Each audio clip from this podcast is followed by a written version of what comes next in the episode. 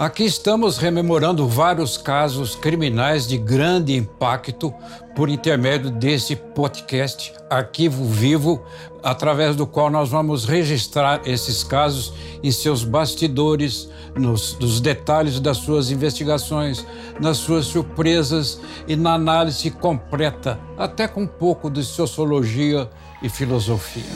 Hoje nós vamos contar a história de Maria Teresa de Aires de Anda de Lara Campos um caso que gira em torno de uma moça muito bonita, de 23 anos de idade, mulher de alta sociedade, que apareceu surpreendentemente e misteriosamente também morta dentro do seu carro no quilômetro 43 da Via Chieta que liga a cidade de São Paulo a Santos.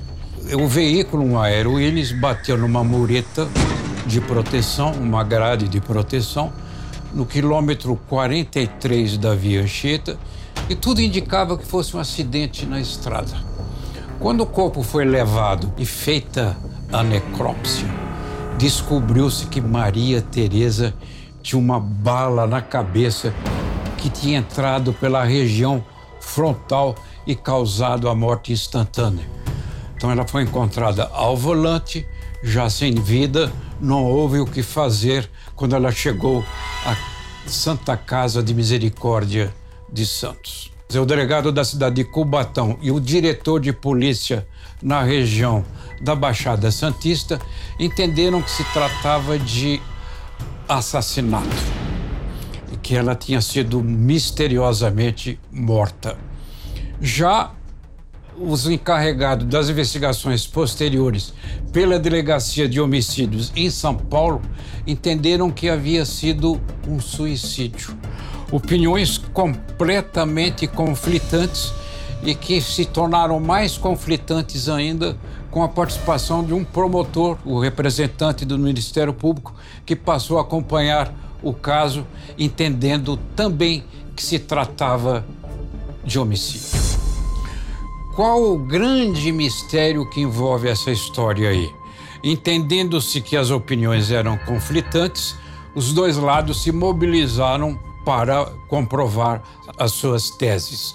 Os defensores da tese de homicídio entendiam que não havia nenhuma razão plausível para o homicídio, porque ela havia saído de casa informando que iria jogar tênis no clube paulistano então, que não teria sentido, sendo esse o trajeto, sendo esse o, o destino planejado, ela ir parar na rodovia Anchieta. Já os defensores do suicídio entendiam que ela deveria ter alguma desilusão, havia se separado recentemente do marido e, tendo uma filha de apenas três anos de idade, poderia estar desiludida e procurando então, por fim, a sua existência. A arma utilizada para o crime não foi encontrada. Entretanto, a investigação apurou que uma arma pertencente ao pai de Maria Teresa havia desaparecido e que talvez talvez pudesse ter sido essa arma do crime. Na bolsa da moça, de 23 anos de idade, foi encontrado um projétil de pistola semiautomática. Mas como eh, não se encontrou a arma, persistiu um pouco essa dúvida. Levantou-se a hipótese de que, como não se sabia que se tratava de uma morte por tiro e não um acidente, que o carro ficou lá parado por algum tempo e algum curioso passando, vendo aquela arma, tenha se apoderado dela. Mas isso não é certeza, é uma hipótese. O fato é que procurou se estabelecer uma ligação entre o desaparecimento da arma do pai e a arma utilizada na morte de Maria Teresa. Por coincidência, uma arma do mesmo calibre. O corpo de Maria Teresa foi levado para o Instituto Médico Legal, depois que se constatou na Santa Casa de Santos que havia um tiro na cabeça. Então foi feito o exame e se verificou que esse projétil, uma bala de pistola sempre automática, entrou pela região frontal e alojou-se na cabeça.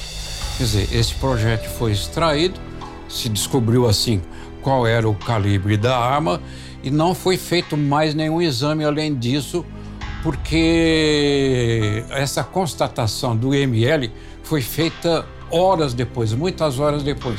Poderia ter sido feito um exame residuográfico, ou seja, quando alguém faz um disparo de arma de fogo utilizando as próprias mãos, ficam na mão marcas de pólvora, resíduos de que empunhasse uma arma pela qual se fez um disparo.